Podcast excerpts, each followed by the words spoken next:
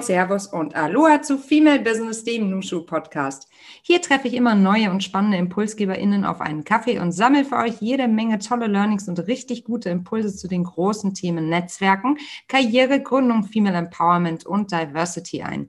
Mein Name ist Melly Schütze und ich bin Gründerin von Nushu, dem branchen- und positionsübergreifenden Business Club für Frauen. 20 Jahre Managementerfahrung in Finanzen, Personalwesen, Recht und internationaler Expansion prägen den Karriereweg von Wirpi Richter.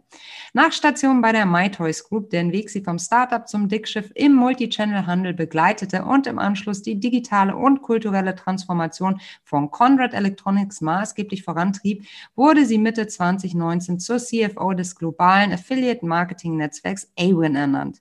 Hier verantwortet sie sämtliche Finanzoperationen der gesamten Unternehmensgruppe und gestaltet gemeinsam mit ihren Vorstandskollegen die strategische Ausrichtung.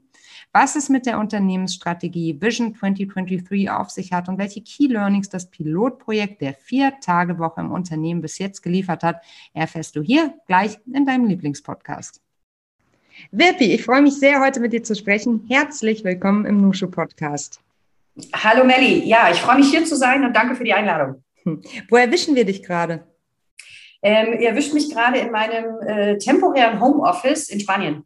In Spanien hast du Sonne und einen wunderbaren Ausblick, so wie man sich das vorstellt. Ähm, Habe ich tatsächlich, ja. Heute scheint die Sonne und ich gucke aufs Meer. Unser Podcast hat ja auch den Untertitel Auf einen Kaffee mit. Daher natürlich die große Frage, wie trinkst du denn deinen Kaffee? Ehrlich gesagt, gar keinen Kaffee. Äh, ich bin der absolute Teetrinker. Absolute Teetrinkerin, ich verstehe. Ähm, um mal so direkt reinzustarten und dich ein bisschen zu challengen, die riesengroße Purpose-Frage. Warum machst du, was du machst?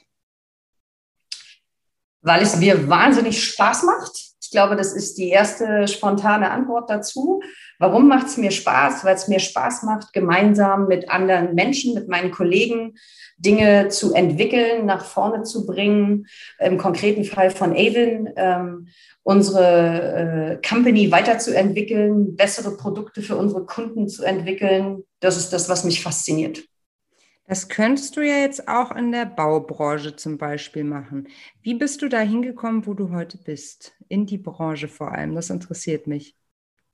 Ähm, da muss ich vielleicht ein bisschen zurückschauen, mhm. wo ich herkomme, so zum Thema Hintergrund. Ich habe ja ungefähr so 20 Jahre Retail-Erfahrung, also in der Versandhandelsbranche bei MyToys, bei Konrad, wo ich herkomme. Und ähm, als ich von Konrad, ich sage mal einerseits getriggert, dadurch wieder nach Berlin zu meiner Familie zurückzukommen, ich bin eine Zeit lang gependelt, ähm, war tatsächlich die Faszination, in einem digitalen Geschäftsmodell zu arbeiten und mal weg von sozusagen äh, anfassbarer Ware und den ganzen äh, Warenflüssen dahinter in ein rein digitales Geschäftsmodell zu kommen. Und das hat mich extrem an Avon fasziniert in der Kombination mit der Tatsache, dass wir ja tatsächlich ein globales ähm, Marketing-Netzwerk sind, Affiliate-Netzwerk. Und ähm, tatsächlich diese Zusammenarbeit komplett übergreifend. Wir sind auf drei Kontinenten unterwegs, ähm, haben 15 verschiedene Länder und damit natürlich auch ein ganz anderes ähm, kulturelles Setup, äh, mhm. globales, was ich extrem spannend finde. Mhm, mhm. Ähm, du bist ja 2019 eingestiegen, du hast schon so ein bisschen erzählt und da sagte äh, CEO Mark Walters über dich einen sehr schönen Satz, wie ich finde, nicht nur ihre fachlichen Fähigkeiten, sondern auch ihr unterstützender Hands-on-Ansatz machen sie zu einer idealen Ergänzung unseres Teams. Hands-on-Ansatz äh, Hands äh, mögen wir als Startup natürlich ganz besonders gern und klingt immer sehr, sehr gut. Ich finde die Definition nur immer so schwierig. Wie definierst du das für dich? Wie füllst du diesen Begriff aus? Ähm, ich glaube, das ist eine Kombination aus, ähm, natürlich in der Rolle, auch in der ich bin, geht es darum, dass wir strategisch nach vorne denken, überlegen, ähm, wo sieht die Zukunft aus. Ja, wir haben ähm, so spannend, wenn ich das mal zitieren darf, von einer unserer äh, Coach Supports, die immer sagt, you need to be on the business and not in the business. Ja, ähm, das ist sicherlich die eine Rolle, aber ich finde in der äh, genauso wichtig, und ich glaube, das ist auch das, was Marc damit speziell meinte, äh, ein Verständnis zu haben, was passiert im Business und wo brauchen wir halt auch pragmatische Ansätze, um Dinge nach vorne zu bringen. Und ich glaube, das ist das, was ich sehr stark über MyToys gelernt habe. Ich äh, durfte ja 15 Jahre lang die Geschichte von MyChoice mitgestalten, von tatsächlich einem ganz kleinen Startup. Als ich da hinkam, waren wir ungefähr so 30 Leute. Mhm. Ähm, als ich nach 15 Jahren gegangen bin, waren wir 2000. Ähm, und äh, wie man sich vorstellen kann, über diese Reise am Anfang haben wir natürlich hands-on alles komplett selbst definiert. Dann entfernt man sich ein bisschen davon. Aber ich glaube, für mich war es extrem hilfreich, immer dieses Mindset zu behalten, auch zu verstehen, Mensch, man braucht ein Verständnis für Details, weil am Ende des Tages braucht man ein gutes Verständnis für unsere Kunden. Und da sind es oft auch die Details, die den Unterschied machen. Mhm, kann ich total zustimmen. Ähm, das, da würde ich jetzt noch gerne ein bisschen genauer drauf eingehen, weil ich das total spannend finde, von 15 auf 2000 Leute. Das ist ja auch eine Kultur, die da entsteht ähm, und die du ja wirklich mitgestaltet und begleiten konntest. Was ist dir so als eindrücklichstes ähm, in Erinnerung, wenn es darum geht, so eine Kultur zu schaffen. Das bringt ja auch viele Stolpersteine mit sich. Mit, mit 15 Leuten kommuniziert man natürlich ganz anders, ähm, hat ganz andere Wege, viel weniger Bürokratie. Dann gibt es ja auch ganz viele Zwischenstufen organisationstechnisch, ne, wo dann Zwischenebenen hierarchischer Natur eingeführt werden. Ähm, wie, wie war das für dich damals? Ja, ich glaube, total spannend, was du sagst. Das waren Themen, die wir auch ganz oft diskutiert haben. Ähm, am Anfang, genau, wir waren ein kleines Team. Wir saßen, wie man sich Startup vorstellt, ja, noch in einem Lager äh, oder neben einem Lager gab es tatsächlich so ein Büro, wo gefühlt alle übereinander saßen. Äh, das Marketing saß im Schlafzimmer, die IT saß in der Küche und der Rest von uns hat sich irgendwie verteilt, immer da, wo gerade so ein bisschen Platz war. So fingen wir an. Und da hat Kommunikation natürlich ganz hervorragend funktioniert, weil ob man wollte oder nicht, hat man eh alles mitbekommen in diesem engen Rahmen haben. Ne? Mhm. Und dann sind wir relativ schnell nach Berlin gezogen und äh, wurden da, verteilte sich das natürlich auch. Plötzlich bildeten sich überhaupt Abteilungen viel stärker aus, als dass wir das am Anfang ja. hatten. Und ähm, da gab es natürlich so die ersten Fragen, wie kommunizieren wir jetzt miteinander? Ich glaube, da war es am Anfang auch immer noch relativ einfach, weil es recht überschaubar war. Und dann fingen wir an, wie ein Kollege von mir immer sagte, wir werden jetzt langsam eine normale Firma, ja, mhm. wo wir mhm. mhm. tatsächlich uns ähm, weiterentwickelten. Und dann äh, fand man sich tatsächlich genau an dieser Frage. Ich glaube immer so, unser Mantra so ein bisschen war, so viel Struktur wie gerade eben nötig, damit es funktioniert, aber immer noch so viel Freiraum wie möglich zu haben. Und das war, glaube ich, so ein bisschen die Idee, mit der wir immer versucht haben, die Dinge daran zu messen, ähm, ein Stück weit auch zu challengen, wie gut wir unterwegs waren. Aber natürlich gab es dann auch, ich sag mal, so ein bisschen ähm, nochmal weitere Meilensteine auf dem Weg, als wir dann noch größer wurden, ne? als wir äh, dann auch einen Lagerstandort nicht mehr am gleichen Ort hatten, sondern tatsächlich tatsächlich auch äh, an einem anderen Ort in Deutschland, wo natürlich auch Kommunikation und Themen ganz anders aufgesetzt werden mussten, ähm, wo man dann auch irgendwann festgestellt hat, ab einer gewissen Größe, Mensch, müssen wir auch in unserem Führungsteam vielleicht nochmal schauen, sind wir jetzt an so einer kritischen, an so einem kritischen Punkt, wo wir andere Fähigkeiten schlichtweg auch mm. brauchen. Und das war tatsächlich auch extrem schwierig, weil wir ja mit den gemeinsamen Weggefährten ähm, mit super viel Engagement von jedem Einzelnen gelaufen sind und die haben alle eine, auch einen ganz tollen Beitrag dazu geleistet. Und dann musste man aber auch mal eine Entscheidung treffen, okay, für, die, für das Next Level brauchen wir jetzt andere Skills und müssen uns auf diesem Weg vielleicht auch von bestimmten Leuten trennen, was tatsächlich für uns damals ein harter Prozess, aber ich glaube ein sehr notwendiger auch war. Mhm, mhm. Und ähm, aus deiner Erfahrung damals, es gibt ja immer wieder Menschen, die sagen, entweder ist man Typ Startup oder man ist Typ äh, Konzern. Du hast ja jetzt beides gesehen und erlebt. Glaubst du, dass man entweder das eine oder das andere ist? Ich wage es ja zu bezweifeln, aber. Also ich glaube, das ist so ein bisschen das Thema wie äh, so eine Schubladen, was man irgendwie ist. Ne? Ich glaube, Absolut. es gibt ja, also zumindest aus meiner gut. Perspektive, mhm. nie so den einen Stereotyp. Ne? Ich glaube, das ja. lernen wir ja auch ganz viel zum Thema Diversity. Absolut. Wäre, glaube ich, immer falsch zu sagen, der und der ist so oder die und die ist so oder so. Ähm, aber natürlich gibt es bestimmte Arbeitsweisen vielleicht, ähm, wo man eher so den, den Freiraum äh, äh, eines Startups, wo es noch nicht ganz so viele, äh, auch logischerweise äh, Standards und Regularien gibt, ja, einfach weil es auch kleiner ist, wie du ja auch schon sagtest, ähm, dass der eine sich vielleicht eher zu dem einen oder zu dem anderen hingezogen fühlt. Ich glaube, ich fand meine Rolle immer extrem spannend in ein Stück weit Startup oder zumindest so Standalone, weil das war eigentlich auch meistens so meine Rolle, auch so bei MyToys, aber mhm. trotzdem gehörten wir zu einem Konzern, mhm. was natürlich auch den Vorteil hatte, muss ich sagen, auch aus meiner Rolle, dass ganz viele spannende Entwicklungen, zum Beispiel mal aus dem CFO-Bereich IFRS-Einführung damals, mhm. hätten wir Standalone als MyToys sicherlich nie eingeführt in, mhm. zu diesem Zeitpunkt. Hat die Otto-Gruppe damals eingeführt und mhm. selbstverständlich konnten wir an dem ganzen Prozess mit teilhaben, durften natürlich auch viel lernen, haben uns damit selber weiterentwickeln können, ja. Ähm, von daher fand ich eigentlich immer so diese Symbiose extrem spannend. So ein bisschen auf Distanz, wo man auch noch viel Freiheiten hatte, aber trotzdem auch ähm, ganz klare Vorzüge, die ja auch so ein Konzernkonstrukt hat, mhm. ähm, trotzdem mit nutzen zu können. Das fand ich immer eine ganz spannende ähm, Kombination. Ja, total spannend. Ich meine, ähm, Intrapreneurship ist ja eh ein höchst komplexes und wahnsinnig reizvolles Thema, wie ich finde. Und glaube ich, ich glaube, es ist auch für ganz, ganz viele ja, Führungskräfte immer die große Frage, wie kriege ich meine Mitarbeitenden in, ein Unterne in eine, eine unternehmerische Denkweise? Was, was ist da dein Erfahrungswert? Hast du da irgendwie, ähm, ist es tatsächlich der Freiraum, der die Kreativität zulässt, aus deiner Sicht? Das Unregulierte? Ähm, ich glaube, es sind mehrere Aspekte. Mhm. Es ist sicherlich bestimmt der Freiraum, der auch so ein Entrepreneurship fördert und auch ja. diesen Raum zur Kreativität gibt. Ich glaube, es ist sicherlich auch so ein Stück weit, wie wir es wahrnehmen. Wir hatten, für mich haben natürlich 15 Jahre Maitos geprägt, das ist ganz klar, ja. ja. Und ähm, es war immer so, dass unsere Gründer auch immer noch mit drin waren. Das heißt, die hatten immer noch eine äh, äh Minderheitsbeteiligung. Und damit hatten wir genau auch diesen Gründer-Entrepreneur-Spirit mhm. extrem stark bei uns vertreten. Und das hat mich auch in meiner ganzen Arbeitsweise immer sehr geprägt, würde ich sagen. Mhm. Mhm. Und auch die ganze Company, weil wir das tatsächlich von Anfang an, es prägt es natürlich auch, wenn das Führungsteam das von ähm, ganz oben in Anführungsstrichen auch so lebt. Ne? Weil die anders intrinsisch motiviert sind oder wie, wie meinst du? Ähm, ja, wobei ich, ich weiß, dass man das häufig sagt, aber ich stelle mir mal die Frage, also jetzt deshalb stelle ich sie dir einfach in diesem Kontext. Ähm, was macht den Unterschied?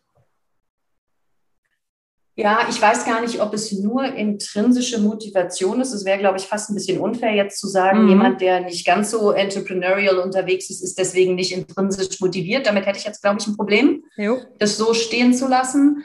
Ähm, Nee, ich meine jetzt auch eher dieses, dieser, dieser Übertrag, weil du sagtest, du hast sehr davon profitiert, dass ähm, die Gründer noch mit in der Company waren. Aber und dieser Gründergeist da dadurch sozusagen drin war. Aber wenn du unter den ersten 15 bist, bist du dann nicht auch schon Teil des Gründungsteams, weil du so lange dabei bist? Oder geht es wirklich um diese Personen, die ursprünglich mal diesen Schritt gegangen sind und äh, zum Notar gegangen sind und die Entscheidung getroffen haben, jetzt wirklich ein eigenes Business zu gründen?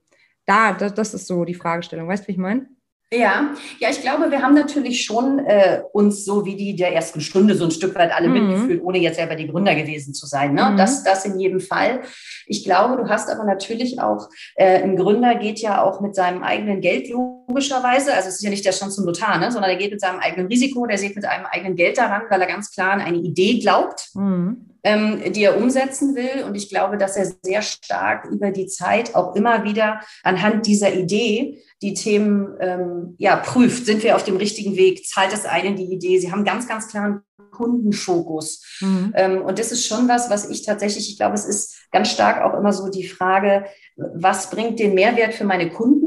Was, glaube ich, ähm, egal in welchem Business du unterwegs bist. Ne? Ich glaube, für alle Gründer, die das immer sehr stark ähm, äh, sich vor Augen führen, aus äh, natürlich ganz klar dem Thema, ich sage mal, am Ende des Tages zahlt der Kunde äh, alle, alle unsere Gehälter, alles das, was wir weiter ja. investieren wollen, wie wir unser Business weiterentwickeln wollen. Und, und diesen ganz klaren Fokus, den ähm, hast du, glaube ich, verstärkt. Ich will gar nicht sagen mhm. nur, ja, aber ich glaube, den hast du sehr verstärkt von jemand, der halt auch mit seinem eigenen Engagement, mit diesem Entrepreneurial Spirit da reingeht.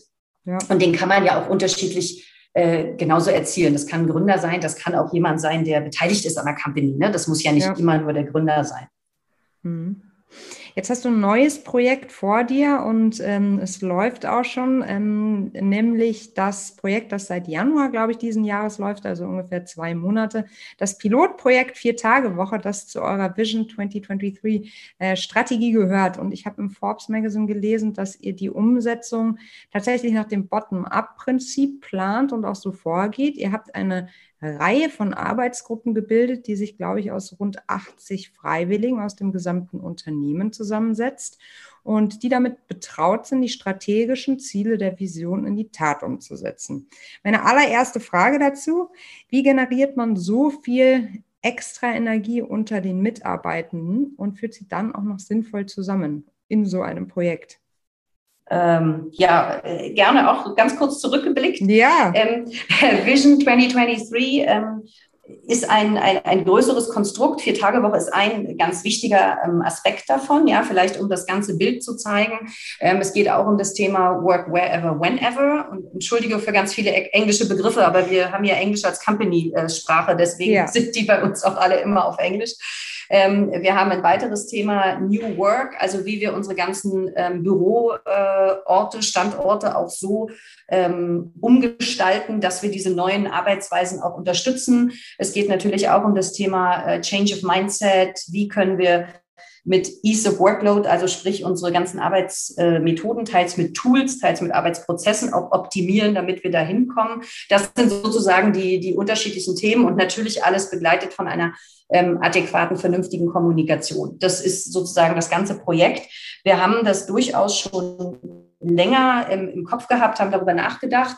Wir haben dann den ersten Schritt dazu ähm, Anfang 2020, so im April 2020 beschlossen, und zwar zu Hochzeiten der Pan äh, Pandemie, wo wir ja praktisch über Nacht auch alle Offices äh, zugemacht haben und alle ähm, Mitte März ab dem nächsten Tag dann aus dem Homeoffice gearbeitet haben und haben dann gesagt, Mensch, wir führen die viereinhalb Tage Woche ein in einem ersten Step weil wir auch unseren Kollegen und Kolleginnen die Chance geben wollten, mit diesen deutlich höheren Anforderungen, die sie plötzlich hatten, Homeschooling, Homeoffice, äh, ne, äh, irgendwo ein Stück weit auch einen Ausgleich zu finden und sind dann ab April 2020 in die viereinhalb Tage Woche gegangen, haben uns das natürlich sehr klar auch unter Produktivitätsaspekten angeschaut. Funktioniert das? Können wir nach wie vor unseren Kunden die gleiche Dienstleistung bieten, die gleiche Qualität?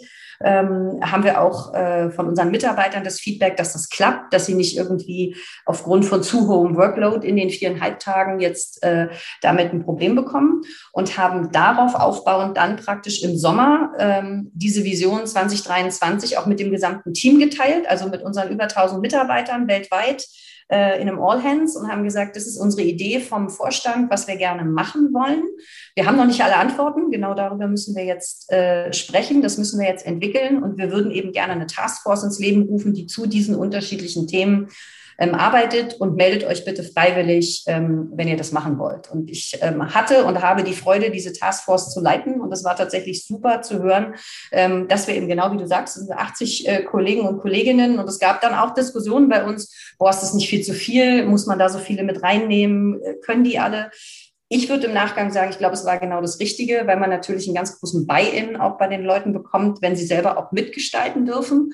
Und ähm, wir haben dann natürlich so ein Stück weit eine Struktur ähm, entwickelt. Wir haben also immer so zwei bis drei Kolleginnen und Kollegen, die als Heads von einer bestimmten Taskforce-Gruppe äh, fungieren, mit denen ich auch regelmäßig ähm, im Kontakt bin. Wir haben so alle zwei Wochen einen Catch-up, wo wir so ein Stück weit auch ein bisschen den Rahmen legen, ja, und innerhalb dieses Rahmens total, ähm, ich bin total begeistert, was für ein Input kommt, was für unterschiedliche Ideen, gerade auch ähm, aus den unterschiedlichen Ländern, die wir ja haben, die unterschiedlichen Regionen, die mit ganz anderen Anforderungen kommen. Dann hast du natürlich jede Abteilung, die nochmal andere Themen hat und dann auch natürlich das volle die volle Ausprägung der Diversity zwischen, äh, egal ob wir jetzt auf Gender gucken oder äh, auch auf Alter oder ähnliche Themen, gibt es ja auch immer noch mal andere Themen, die jemand mit reinbringt. Und wir haben uns bemüht, eine möglichst ähm, diverse Gruppe dazu äh, haben. Und ich glaube, das hat sich absolut bewährt, dieses Vorgehen.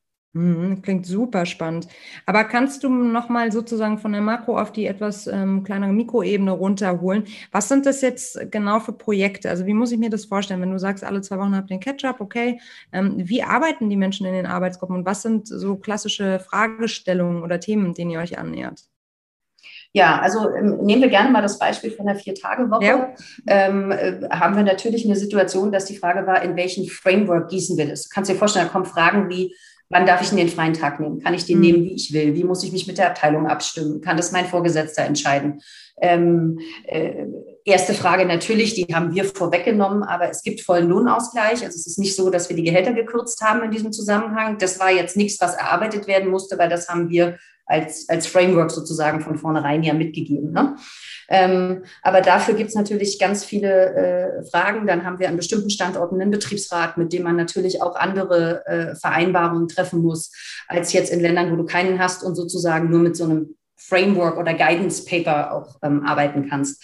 Und an diesen ganz konkreten äh, Fragestellungen hat die Arbeitsgruppe äh, sich wiederum aufgeteilt. Also da haben sie dann Subgruppen gebildet, die sich zu bestimmten Themen ähm, aufgestellt haben und haben dann immer in diesen kleineren Gruppen diese Fragestellungen bearbeitet, haben da, wo es nötig war, natürlich auch vielleicht noch weitere Kollegen involviert. Ja?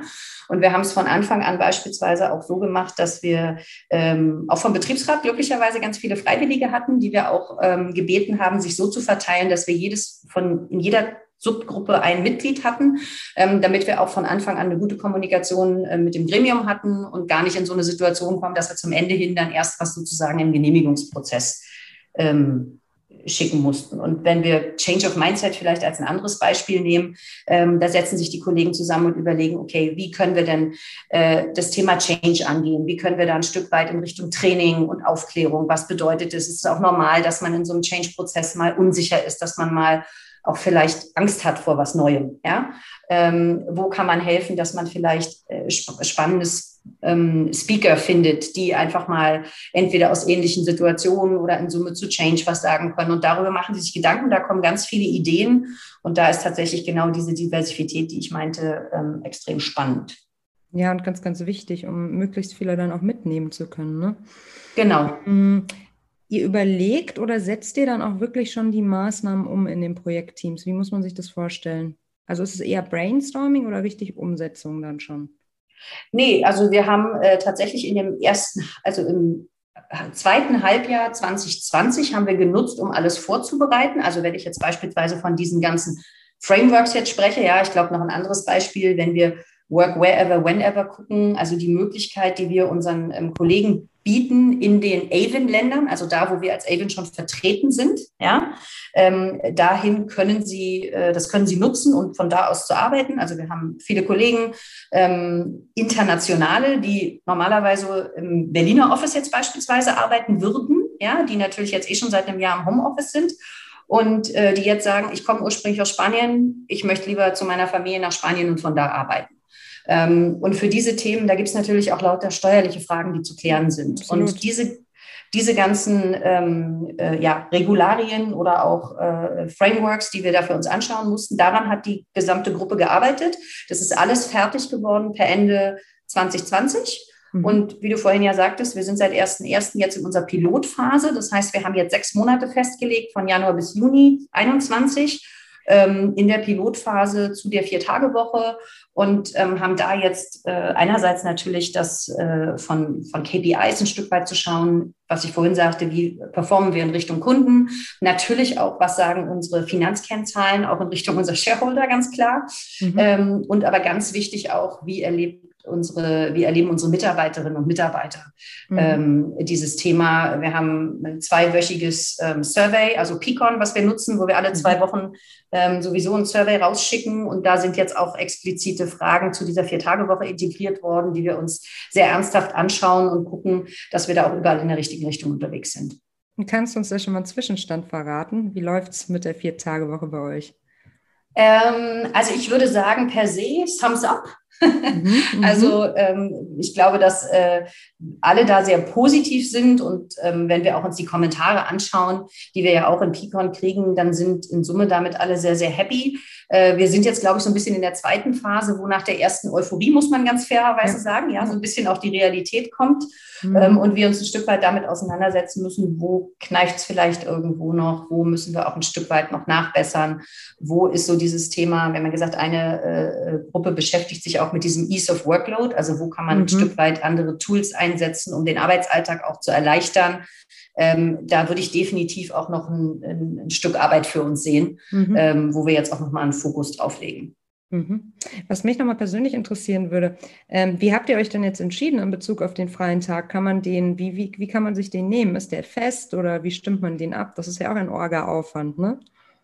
Ähm, ja, absolut. Und wir leben auch da bei Avon immer nach dem, nach dem Motto, was ich schön finde, ähnlich zu dem, was ich vorhin zu MyToys sagte, ja, so viel Struktur wie nötig, aber auch so viel Freiraum wie möglich. Mhm. Das heißt, wir haben auch ganz bewusst uns im, im, Vorstand dazu entschieden zu sagen, das möchten wir eigentlich den Teams äh, überlassen, das zu entscheiden. Das wollen wir gar nicht von top-down sozusagen äh, diskutieren. Das heißt, im besten Fall äh, allein die Teams untereinander das. Ja, mhm. und natürlich geht es nicht, dass alle an einem Freitag dann nicht da sind. Und es geht natürlich auch gerade, äh, wenn sie äh, Kundenkontakt haben, ne, dann müssen wir natürlich, und das wollen wir natürlich auch, ähm, absolut äh, die Servicezeiten für unsere Kunden zur Verfügung stellen. Aber auch unter dieser Prämisse, im besten Fall klären die Teams das miteinander. Wenn es gar nicht geht, haben sie ja auch einen Line-Manager, der entsprechend dann ähm, die Entscheidung trifft. Und da habe ich tatsächlich bisher auch noch nichts Gegenteiliges gehört, was jetzt bei mir angekommen ist, dass mhm. das nicht funktioniert. Mhm. Gibt es Menschen, die, ähm, über die du überrascht warst oder Gegenstimmen sozusagen gegen die Vier-Tage-Woche? Gab es die überhaupt? Ähm, also ich möchte nicht ausschließen, dass es die vielleicht gab. Ich muss ganz ja. ehrlich sagen, bei mir ist keiner angekommen. Bei dir ist keiner angekommen, ja. Ja, ich, ich versuche mich da auch gerade reinzudenken. Natürlich besteht irgendwie die Sorge, ne? wie kriegen wir die Arbeit in weniger Tagen unter? Aber wie du schon sagst, das ist ja ein Prozess, den man sich annähern kann. Da muss man gegebenenfalls umorganisieren.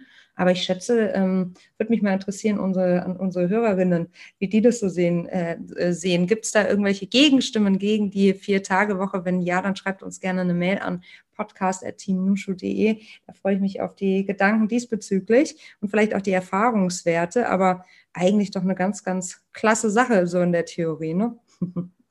Äh, ich würde gerne, liebe Wirpi, mit dir spielen eine Runde Quick and Dirty.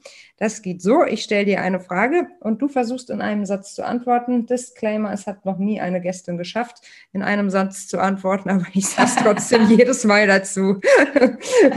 Hast du Lust? Okay. Klar habe ich Lust. Ich gucke, ob ich das schaffe. ja, vielleicht bist du die Erste. Gut. Was war der Moment, der für dich dein bislang größtes Erfolgserlebnis war? Ja, so geht es nämlich los. Siehst du? Ich wollte sagen, ich sehe deinen Punkt mit dem Einsatz. Absolut. Ja. Ähm, drei gesunde Kinder und eine glückliche Familie. Uh. Was war die größte Herausforderung in deiner Karriere in den letzten drei Jahren?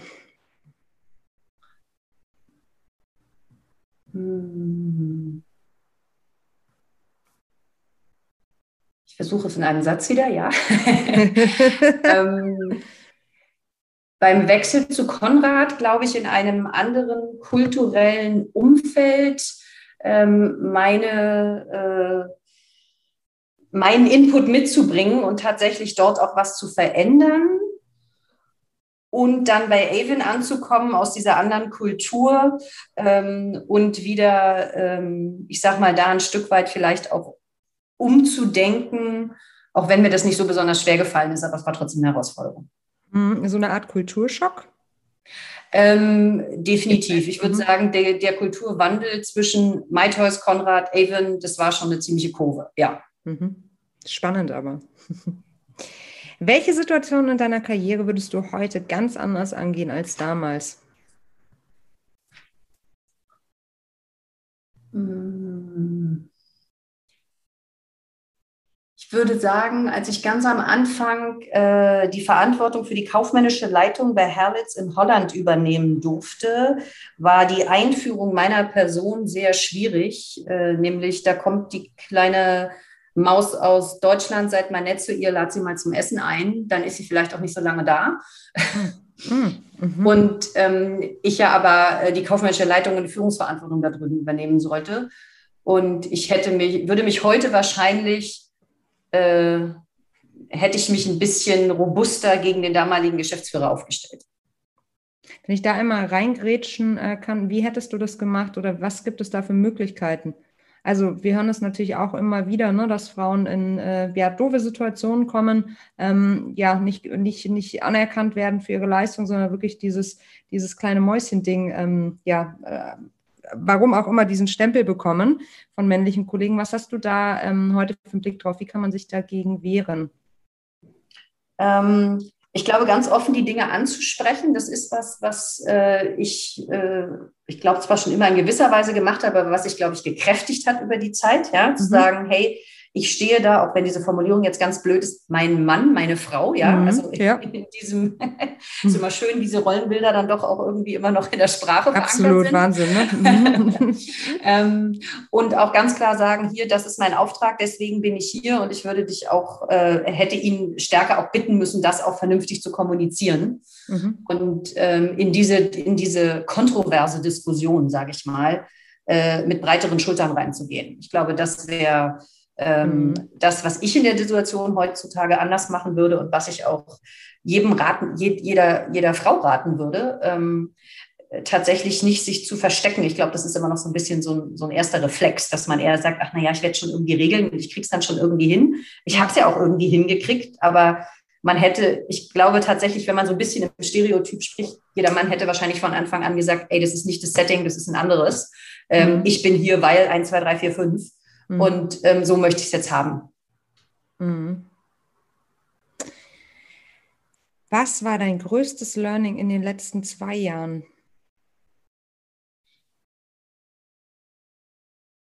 Dass Diversity in Teams wahnsinnig bereichernd ist und man zu deutlich besseren Ergebnissen kommt.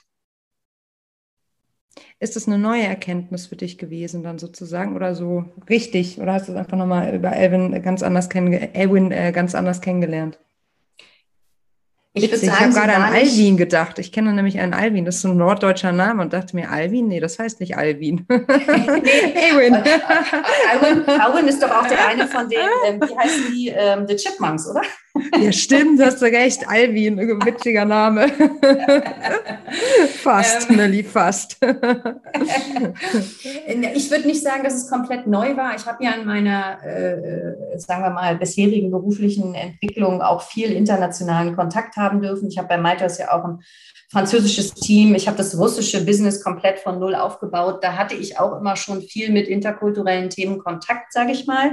Aber dieses globale Setup, so wie wir es bei Avon haben, auch so, dass ja beispielsweise zentrale Funktionen wie jetzt Finance oder HR ja global aufgesetzt sind, mhm. aber nicht alle an einem Standort sitzen, sondern die sitzen über die gesamte Welt verteilt und reporten dann in jemand, der eben auch in Deutschland oder in England sitzen kann. Ähm, das ist tatsächlich nochmal sozusagen die, die Weiterführung. Und ähm, damit konnte ich es auch nochmal ganz anders erleben. Also ich würde nicht sagen, dass die Erkenntnis neu ist, aber mhm. sie hat sich nochmal deutlich verstärkt. Schön. Wenn du eine Sache auf der Welt sofort ändern könntest, welche wäre das? Auf der ganzen Welt gleich. Wow. Mhm. Feel the ähm, power. ich glaube, in der aktuellen Situation ähm, Corona disappearen. Komplett weg. Ja. Wie ist deine Definition von Feminismus und bist du Feministin? Ähm, es kommt wahrscheinlich ein bisschen darauf an, wie du das definierst. Äh, ob ich Feministin bin, für mich würde ich es so definieren, dass ich finde, dass wir als, als Frau die gleichen Rechte haben sollten ähm, wie egal welches Gender. Ich würde das jetzt gar nicht nur auf maskulin, transgender, egal. Also es sollte da einfach keinen Unterschied geben. Ähm, und wir sollten die gleichen Möglichkeiten haben, für alle uns frei entwickeln zu kommen. Angefangen von Erziehung, Schulbildung, Möglichkeiten an Unis. Ich habe ja auch eine Tochter, von daher sind es natürlich auch Themen, die einen ja beschäftigen. Ja? ähm, bis hin zu ähm, natürlich den Start ins Berufsleben, äh, angefangen vom Hiring in der Company über die Entwicklungsmöglichkeiten, die wir haben, aber auch zum Thema gleichberechtigte Partnerschaft, gleichberechtigte Rollenmodelle äh, in einer Partnerschaft.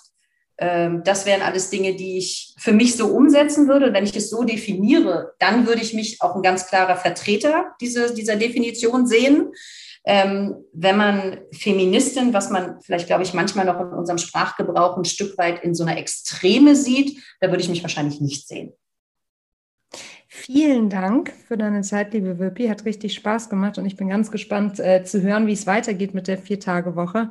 Und äh, vielleicht frage ich dann nochmal nach mit Abstand. Ähm, das ist doch ja ein ganz, ganz schönes Projekt. Ich bin auch gespannt, was andere Unternehmen davon lernen können. Das ist ja auch nochmal so ganz interessant. Teilt ihr eure Erkenntnisse dazu? Kann man die irgendwo verfolgen?